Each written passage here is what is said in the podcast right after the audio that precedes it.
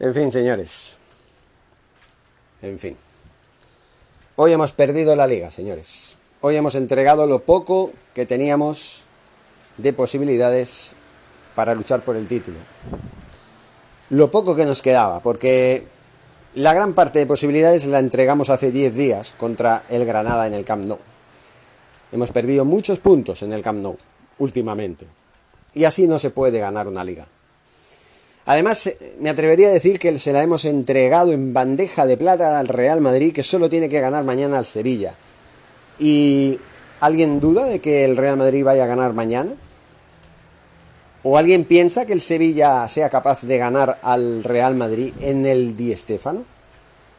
A un equipo herido de muerte, herido en su orgullo por haber caído eliminado en semifinales contra el Chelsea en esta semana. ¿Alguien duda de eso? Ojo, ¿eh? no es lo que yo quiero. Pero ¿alguien tiene alguna duda? Alguien que tenga dos dedos de frente. Porque claro, cualquiera puede decir lo que quiera. Yo puedo decir que el, que el Sevilla puede ganar la liga de todas todas porque los restantes equipos van a perderlo todo a partir de ahora. Que se podría dar. Si el Sevilla gana todos los partidos que quedan y el Barça y el Atlético de Madrid y el Real Madrid acaban perdiendo lo que queda, pues sí, el Sevilla ganará la liga. Pero ¿alguien duda de que vaya a pasar eso? ¿Alguien está seguro de eso? Pone la mano en el fuego de que vaya a pasar eso, porque el Barça no la va a ganar.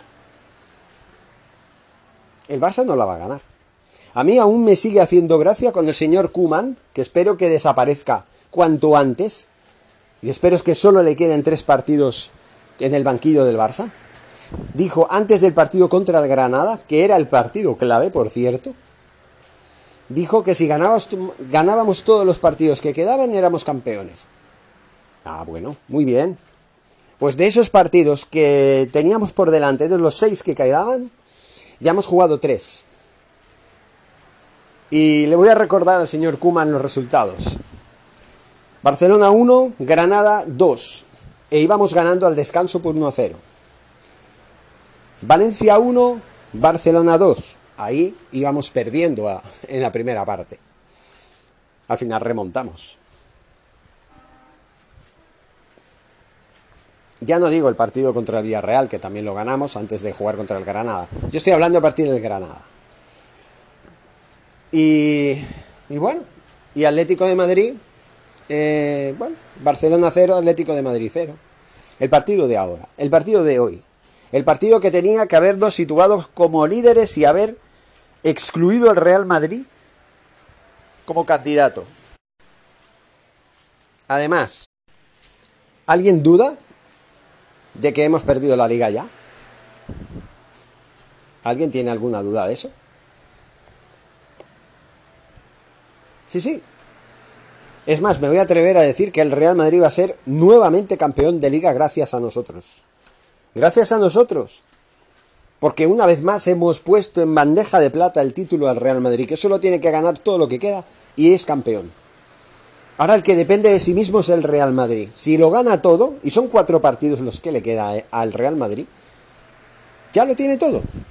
Ya tiene el título. El título 35 en su buchaca, como decimos en Cataluña. Sí, sí. Ya es campeón. ¿Alguien duda de eso? Porque incluso el Atlético de Madrid, que puede perder el liderato mañana si gana el Real Madrid, porque se van a igualar a 77 puntos, ha perdido la ocasión de, de, asegurar el título de liga. Solo tenía que haber ganado en el Camp Nou y ya hubiera encarrilado el título. ¿Por qué? Porque se hubiera puesto con 79 puntos. Y porque el Real Madrid hubiera tenido toda la presión para volver a ponerse a dos y seguir confiando en un tropiezo del Atlético de Madrid. El Atlético de Madrid y el Barça han perdido la ocasión histórica de asegurar el camino hacia la liga, de depender de sí mismos, porque no se olviden de una cosa. Y se lo digo al señor Kuman, antes de que hablar profundamente de este encuentro. El Barça dependía de sí mismo antes de jugar contra el Granada. Si el Barça hubiera ganado todos los partidos desde, desde el partido contra el Granada hasta el final, el Barça hubiera sido campeón de liga, pero no lo ha hecho. Si ganamos los últimos cinco partidos, seremos campeones de liga. Toma, Kuman. Toma, Kuman. una derrota, una victoria y un empate. ¿Ahora qué? ¿A seguir confiando en la Virgen de los, eh, de los Milagros? ¿A seguir confiando en eso? Claro, usted está acostumbrado a ganar la liga en el último minuto del último partido y gracias a la derrota del Madrid, ¿verdad? De las cuatro ligas consecutivas que se consiguió con Johan Cruyff, las dos últimas, no, las tres últimas fueron de esta manera. De estas tres últimas, la segunda y la tercera fueron con el Real Madrid perdiendo en Tenerife. Y la última fue con el Deportivo de La Coruña fallando un penalti contra el Valencia. Así sí se gana la liga, ¿verdad? Pero tonteando, perdiendo partidos, perdiendo puntos que luego pueden ser necesarios para ganar la liga, ¿verdad?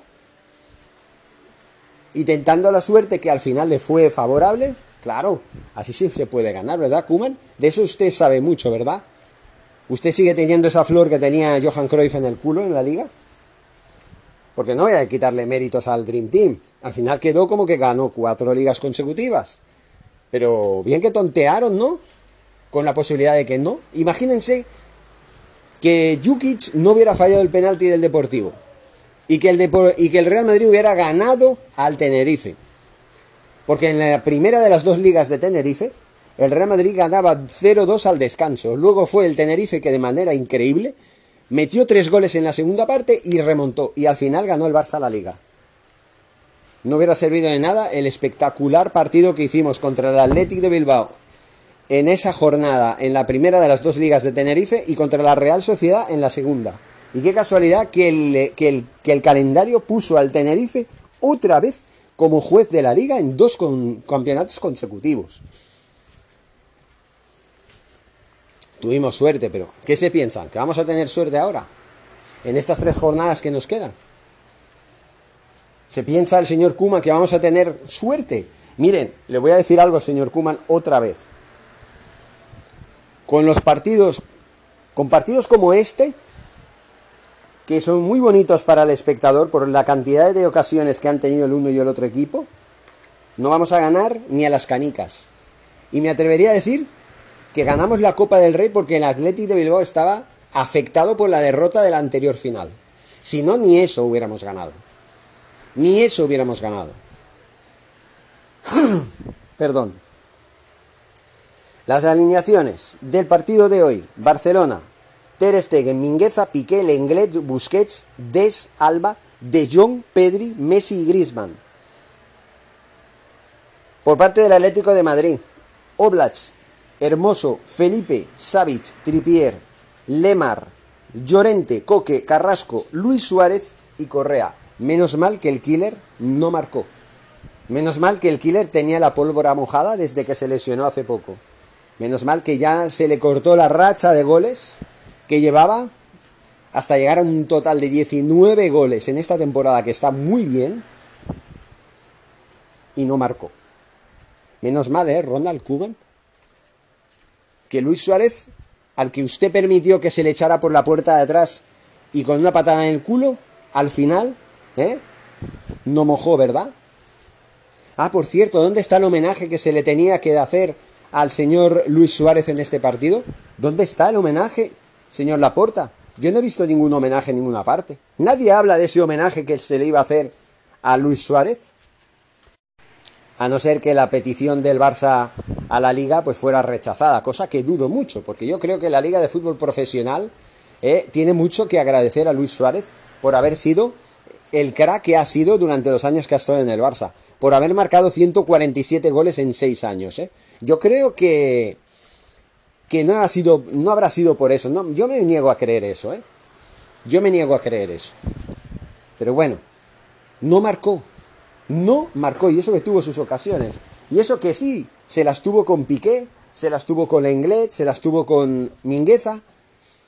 Incluso tuvo un encontronazo con Ter Stegen, que aunque hayan sido compañeros, se olvida el portero alemán de que en el terreno de juego durante el partido Luis Suárez es el killer del área. Y le da igual quién esté delante, aunque sea su propio hermano. Da igual. Él va a ser fiel a lo que él siempre ha sido. Un jugador con coraje, un jugador que tiene un par de cojones para ir al área contraria. Puede fallar o no, pero ahí está. Dispuesto a merendarse a la portería rival. A meter cuantos más goles mejor. Ese es Luis Suárez. Por eso lo admiro tanto. Y hoy no ha tenido el día, felizmente. Felizmente, porque miren, matemáticamente todavía tenemos posibilidades. Aunque el Real Madrid se vaya a hacer con el liderato mañana, seguramente con 77 puntos a dos de nosotros. Porque claro, esta, esta lucha es muy diferente a otros años. Claro, no dependemos de que falle el Atlético de Madrid. No, dependemos de que falle el Atlético de Madrid y el Real Madrid. Dos equipos tienen que fallar, tienen que perder sus partidos y nosotros ganar los nuestros. Si eso sucede, una derrota para, para cada uno de los rivales y nosotros ganamos lo que queda, entonces sí seremos campeones. Pero ¿quién garantiza eso? Después de especular tanto con el resultado, después de jugar medias partes de mierda, como estamos haciendo, estamos tirando la mitad de los partidos para luego intentar arreglar las cosas en la otra mitad. Y ya llevamos así. desde el partido de Villarreal. Así llevamos. Porque curiosamente, seguimos teniendo esa defensa de mierda que seguimos teniendo, porque al señor Ronald Kuman se le antoja poner al Englet, porque es extremo, bueno, porque es zurdo, ¿no? En el lado izquierdo del centro de la defensa y a Piqué en el lado derecho. Porque Piqué tiene que jugar por cojones, siempre, siempre tiene que jugar. Cuando no juegues porque está lesionado, si no, tiene que jugar, aunque Mingueza haga una gran temporada como sustituto. Da igual, él tiene que jugar. Ya da igual quién caiga, ya da igual que Mingueza esté bien, que haya hecho mejor trabajo que Piqué, porque yo mientras estuvo Mingueza, en lugar de Piqué, yo estaba más tranquilo. Porque los fallos no venían de Mingueza. Que ojo, que ha tenido fallos, claro que sí, es su primer año. ¿eh? Es un canterano que tiene 20 mm, años creo, ¿no? 21, ¿eh? Y es un jugador que, está aprendiendo, se está adaptando. Y lo que ha hecho lo ha hecho bastante bien. Sí que es verdad que no tiene el nivel de Puyol. Ahí estoy en desacuerdo con Danny in the Jungle, que dice que, que Mingueza nunca jugaría de titular. Bueno, pues en los meses que ha estado jugando, en lugar de Piqué, ha estado jugando bien. Lo que pasa que desde que volvió Piqué, o ha estado en el banquillo, o ha estado en el lado derecho de la defensa, justo de extremo derecha. Ahí él no sabe jugar. Su lugar es de centrocampista dentro de la defensa. Ojo, en el, en, el central defensivo estoy hablando, de centrocampista es otra cosa. De central defensivo en la parte derecha. Porque a mí me parece muy bien ¿eh? que hayan tres defensas. Porque a mí me parece, siempre, que, siempre me ha gustado más el sistema de 3 de defensa, 4 de centrocampistas y 3 de ataque, que no el 4-3-3 o el 3-1-4-2. ¿Qué es eso de 3-1-4-2? ¿Qué mierda es esa? ¿Y por qué ponemos a dos delanteros? Y encima ponemos a Grisman. Grisman, que ha estado bien en el último mes, ha jugado bien los partidos, pero que hoy ha desaparecido en los momentos clave, en los partidos importantes, ha desaparecido, siempre desaparece. ¿Qué hizo Kuman contra el Paris Saint Germain en el Camp Nou? ¿Qué hizo Kuman, perdón? Eh, Grisman en ese partido. ¿Qué hizo Grisman en ese partido contra el Paris Saint Germain en el Camp Nou? ¿Qué hizo en el clásico Grisman? ¿Qué hizo? ¿Y por qué Dembélé, que lo estaba haciendo muy bien, que estaba siendo de los mejores, tiene una lumbalgia hace 3, 4 semanas y desde entonces ahora ya se lo han cargado. Es, en eso sí que estoy de acuerdo con los youtubers que he visto hablando del partido. Ahí sí que estoy de acuerdo. ¿Por qué ese, ese arrinconamiento a un jugador que ha sido de lo mejorcito de esta temporada, que se ha reinventado a sí mismo, que ha resurgido de sus cenizas, de tres años saciados en el Barça, este último cuarto año, que además luego se quejan de que Dembélé no quiere renovar porque está ofendido, porque se le quiso vender. En su momento no tenía, no tenía ninguna razón para quejarse. Pero ahora sí estoy empezando a pensar que tiene sus motivos para no renovar. Por mucho que Laporta haya mandado a su vicepresidente a casa de Embelé para decirle, oye, que confiamos en ti, no te preocupes, ¿eh? que sigue siendo importante. Sí, sí, sigue siendo importante, pero claro, como, como, como Ronald Kuman, digámoslo así, va a seguir el año que viene, a ver si Dembélé va a seguir jugando. A no ser que diga, va, va, venga, va, vamos a firmar la renovación, no creo que juegue. Yo creo que ha sido eso, que como Dembélé se está eh, haciendo desear, está esperando a la última temporada, porque claro, el club dice, yo lo pongo en venta si Dembélé se niega a renovar antes de este verano, porque claro, es el último verano que el Barça podría sacar dinero por él. ¿Por qué? Porque la temporada que viene acaba el contrato y se podría ir libre y gratis en el siguiente verano. Por eso le entran las prisas a la puerta. Porque quiere saber si él quiere renovar o quiere dejar pasar el tiempo para que luego se pueda ir gratis y poder irse donde él quiera. Ah, claro, no pueden dejarle esa opción a Dembélé, ¿verdad? Tienen que... Claro, yo entiendo las necesidades económicas, pero yo, yo pregunto, ¿no pueden dejar esa opción a Dembélé? Tanta prisa tienen porque renueve, no se lo quieren quedar, háganle una muy buena oferta la temporada que viene, todavía tiene un año de contrato, hagan lo que ha hecho Messi, ¿no? Messi ha esperado hasta el último momento para decidir si quiere seguir o no. Y yo sigo diciendo que se va a ir, pero bueno, porque ya lo dije en su momento, con lo de Neymar, el rey de los mones, ya di la explicación de que Neymar, pues ahora resulta que ha decidido eh, renovar, no ha renovado por el Paris Saint Germain hasta el 2026, sino hasta el 2025, pero se ha, se ha quedado. Y esto me huele a chamusquiña, ya lo dije en el anterior podcast, y lo sigo diciendo, Messi se va a ir. Todo el mundo está seguro de que no se va a ir, pues se va a ir. Y hablaremos de Messi, claro que sí, en este partido también ha estado bien ausente.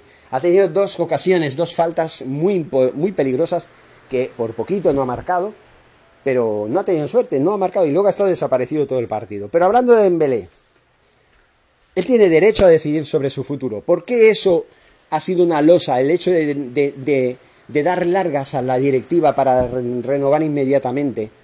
¿Por qué eso ha sido determinante? Que en el momento en que se ha lesionado y el señor Kuman ha puesto a, a Grisman en su lugar, ahí se ha quedado Grisman. Y repito, los goles que ha marcado en este último mes, que ha hecho buenos partidos, pero los goles que ha marcado han sido porque se los han puesto en bandeja, porque le han hecho pases y él solo ha tenido que empujarla, no porque él haya elaborado las jugadas de los goles. Eso no lo ha hecho. Entonces, estamos ante un líder de paja, estamos ante un delantero abstracto, ficticio, un simulacro de delantero. Y porque estoy seguro de que si Dembélé a todos los minutos que ha jugado Griezmann, sobre todo desde que hace cuatro partidos que estuvo disponible para jugar y no jugó porque al señor Ronald Koeman no le dio la gana de que jugara, seguro que hubiera hecho mejores partidos y hubiera marcado más goles. Seguro. Porque a diferencia de, de Griezmann, Dembélé elabora las jugadas de sus goles, fabrica las jugadas de sus goles. Griezmann está acostumbrado a empujarla y punto. Ahí la empuja y se acabó. Eso no es marcar goles, eso es empujarla. Algo también, algo así también eh, como Luis Suárez, pero Luis Suárez, la diferencia de Luis Suárez con, con Grisman es que Luis Suárez ha empujado muchos, muchos goles, pero también ha hecho muchas jugadas que han acabado en goles. También ha birlado, ha, mm, como diría yo, ha regateado rivales, ha contribuido a hacer jugadas paralelamente con Messi cuando se combinaban tan bien y ha acabado también jugadas, lógicamente. Ha hecho muchas más cosas que Griezmann. Y es verdad, estoy de acuerdo con los que dicen que el Griezmann de Francia y el Griezmann del Atlético de Madrid es caso aparte. Ese era uno de los mejores delanteros del mundo, de los más determinantes, pero desde que llegó al Barça, Griezmann se acabó.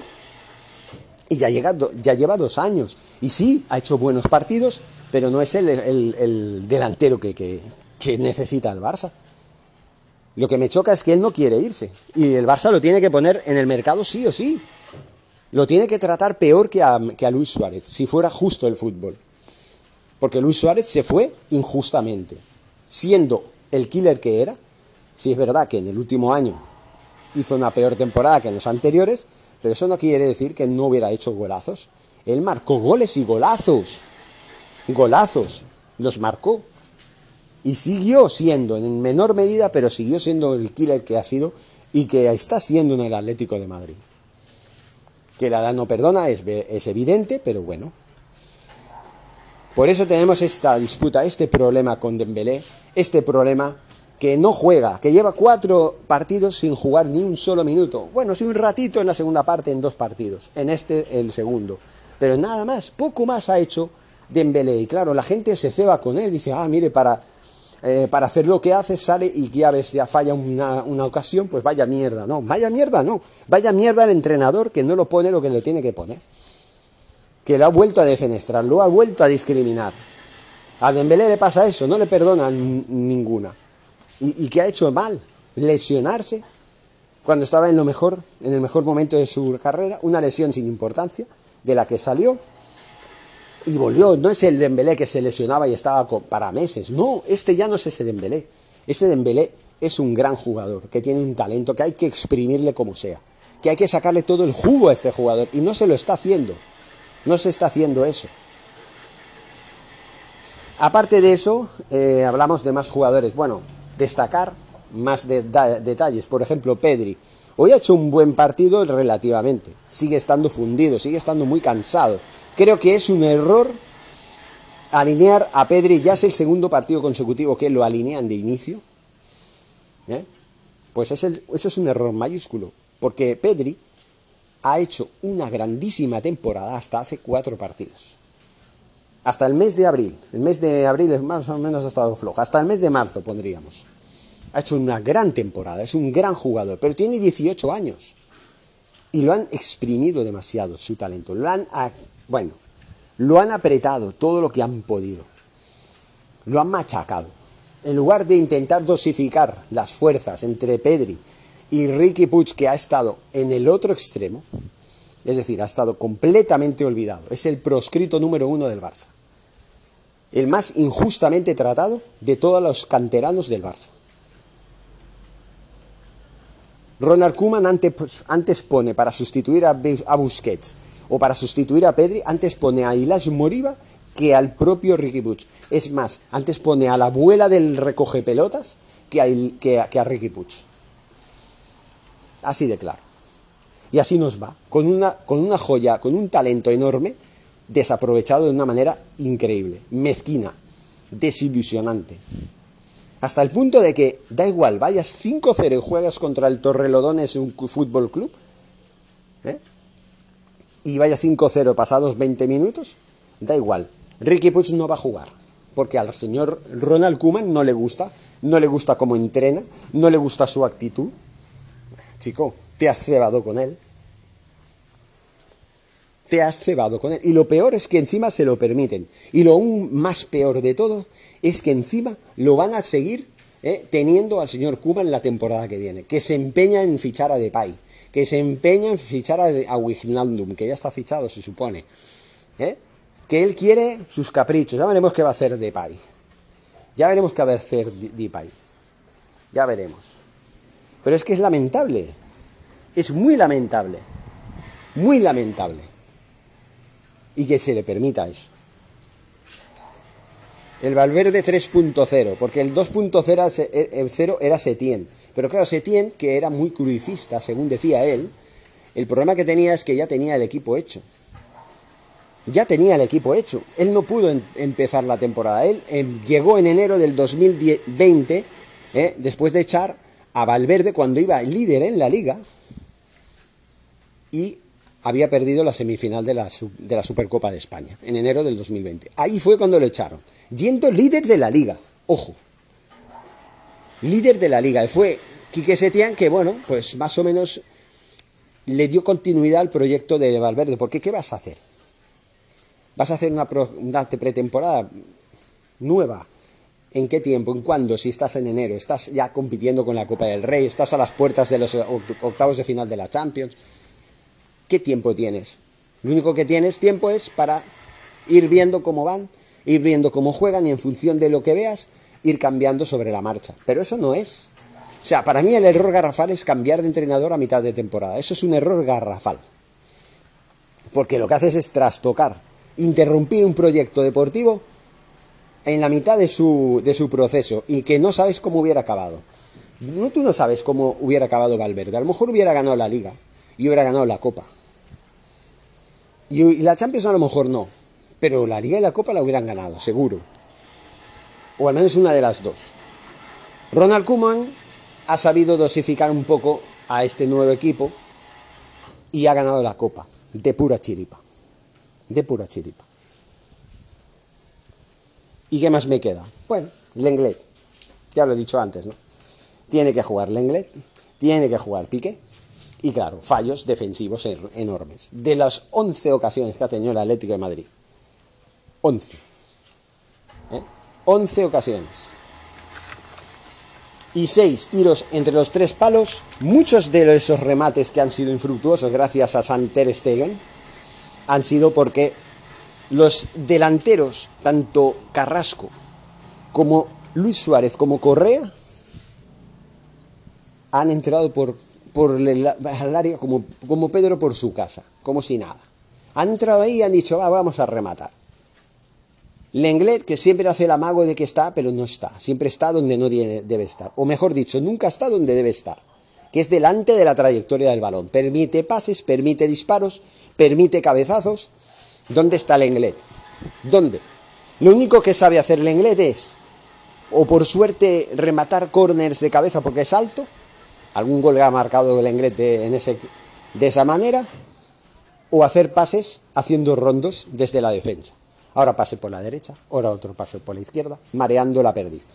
Es lo único que sabe hacer. Es lo único que sabe hacer.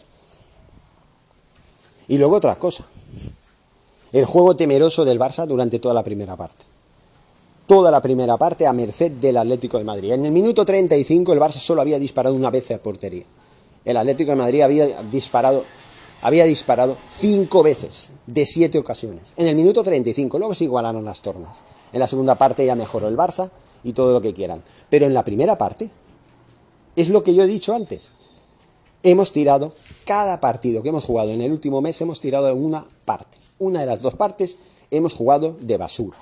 En la otra nos hemos puesto las pilas. Pero ¿de qué sirve jugar medios partidos si no haces lo que tienes que hacer. Si consigues la victoria es porque eres mejor que el rival, obviamente. Pero no siempre se tiene esa suerte. Contra equipos contra el Valencia hemos sufrido lo nuestro. Contra el Madrid perdimos. Contra el Sevilla ganamos porque jugamos bien en su momento, hace un poco más de tiempo. Contra el Atlético de Madrid no hemos conseguido ganar.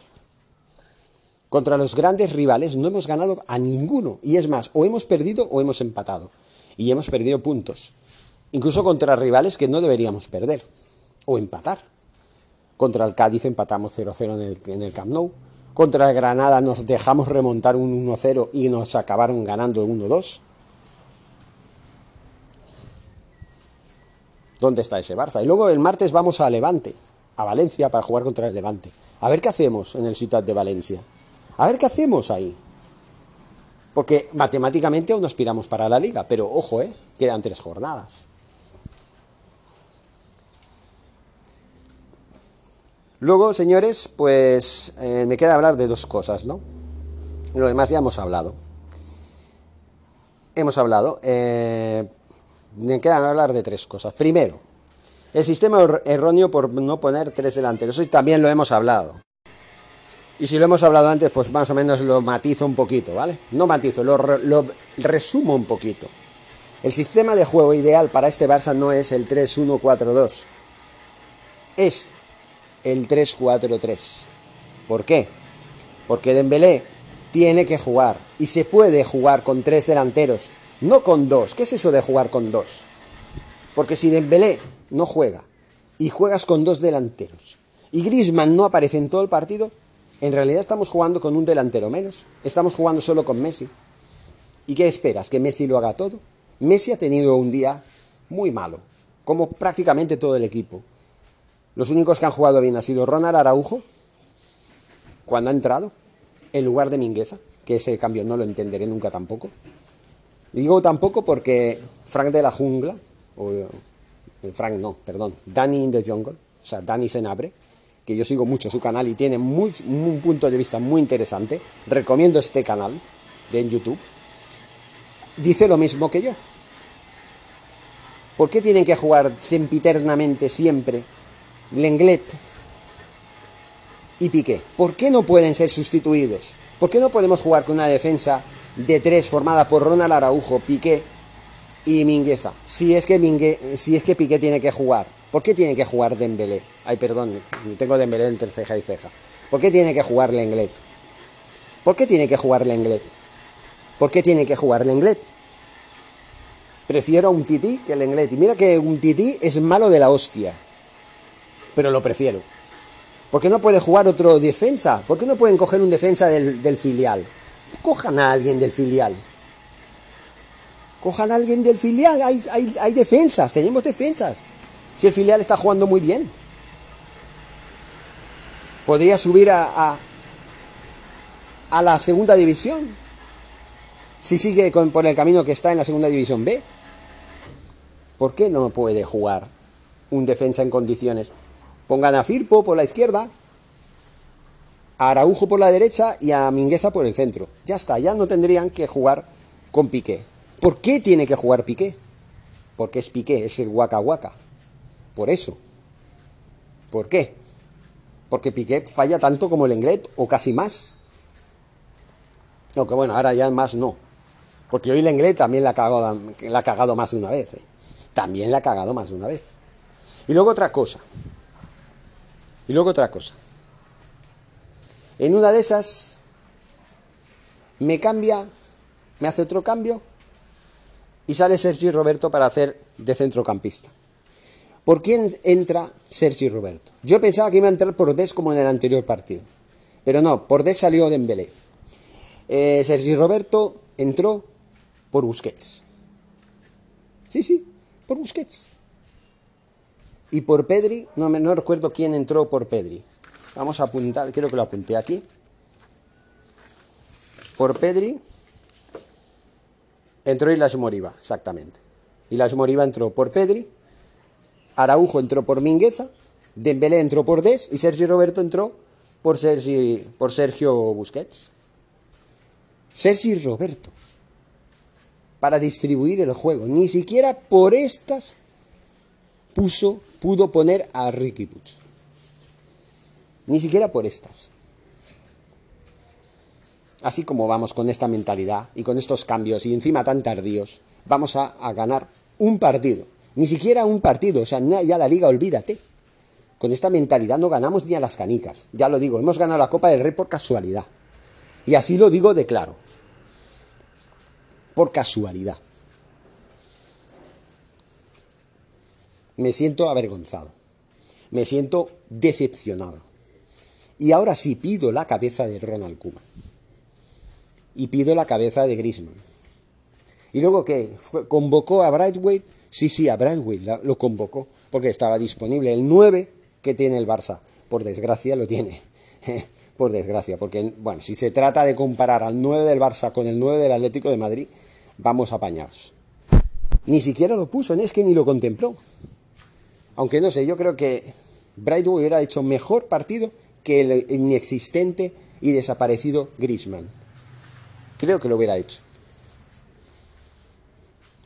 Del Atlético de Madrid, pues bueno, destacar la lesión de, Lemar, que entró en su lugar eh, Saúl, luego entró Joe, Félix y con Dogbia, ahora no recuerdo por quiénes por Correa, uno de ellos, y creo que por el otro, ¿quién fue? Savic, creo que fue. El que también fue sustituido por Condogbia. Creo que fue más o menos así. Nada que objetar al Atlético de Madrid, que vino a hacer su partido y que se sacó un punto que para ellos sí que puede ser importante. Porque los que están líderes son ellos, no nosotros. Y porque mejor sumar fuera de casa que en casa. Un punto, quiero decir. Perder puntos, mejor fuera de casa que en casa. Y lo siento, pero para mí la liga, si mañana el Sevilla se acojona una vez más y no es capaz de plantar cara al Madrid y de ganarle el partido, la liga es cosa de dos. del que será primero Real Madrid, con 77 puntos, y del segundo, que será el Atlético de Madrid, también con 77 puntos. La liga es cosa de dos. Yo iré con el Atlético, que sepan. Y Luis, Luis, te felicito por haber intentado marcar goles. Luis Suárez, hablo, ¿eh? Te felicito por haber intentado marcar, marcar goles. Te felicito por haber sido ese killer que siempre has sido. Demostrar ese carácter agresivo y con coraje que has mostrado a pesar de que hayas jugado contra tu equipo y en un escenario tan emblemático para ti. Y lamento mucho que no te hayan hecho ese homenaje que te merecías. Tu trato ha sido horrible hacia ti. Y me hago cargo. Además, Lo lamento mucho. Pero mira, te felicito por ser quien eres y que has seguido siendo. Desde luego a mí no me ha molestado, porque tú eres este, tú eres este jugador. Y por eso te admiro, porque tú eres Luis Suárez. Jugarás siempre contra quien juegue, siempre serás el killer que vas a ser. Yo prefería tenerte en mi equipo que, que, en, contra de, que en contra de él. Por desgracia, la directiva y el señor Ronald Koeman no quisieron que tú siguieras marcando goles en el Barça. Con lo bien que nos hubiera ido. Porque el verdugo del Barça esta temporada en la Champions está eliminado. Que lo sepan. No va a ser campeón de Europa. Por primera vez en muchos años. Porque sí lo fue el Bayern de Múnich, sí lo fue el Liverpool. ¿eh? ¿Eh? Lo fue. En los, últimos sí lo fueron. Sí lo fue el Inter de Milán en el 2010. Ya me, voy por los cerros de Úbeda. En fin, señores. Lamentable. Pero es así, señores. Es así. O sea, este es el resumen y esto es lo que yo quería decir. Quería desahogarme, quería desahogarme, porque creo que tenía derecho a ello. En fin, nos, hablamos en la próxima emisión en vivo, el próximo martes, creo que a la una de la tarde, lo aseguraremos. Haremos más emisiones en vivo, no se preocupen de noticias, de actualidad, de cómo me siento, de, lo que sea. O, por supuesto, podcast, los que vengan. Gracias por seguirnos, suscríbanse al canal de YouTube, síganos en Twitch y por supuesto también agréguense a los canales de eh, podcast Anchor, Cashbox, iBox. Aquí estamos, Nacha en el Barça. Forza Barça a pesar de todo.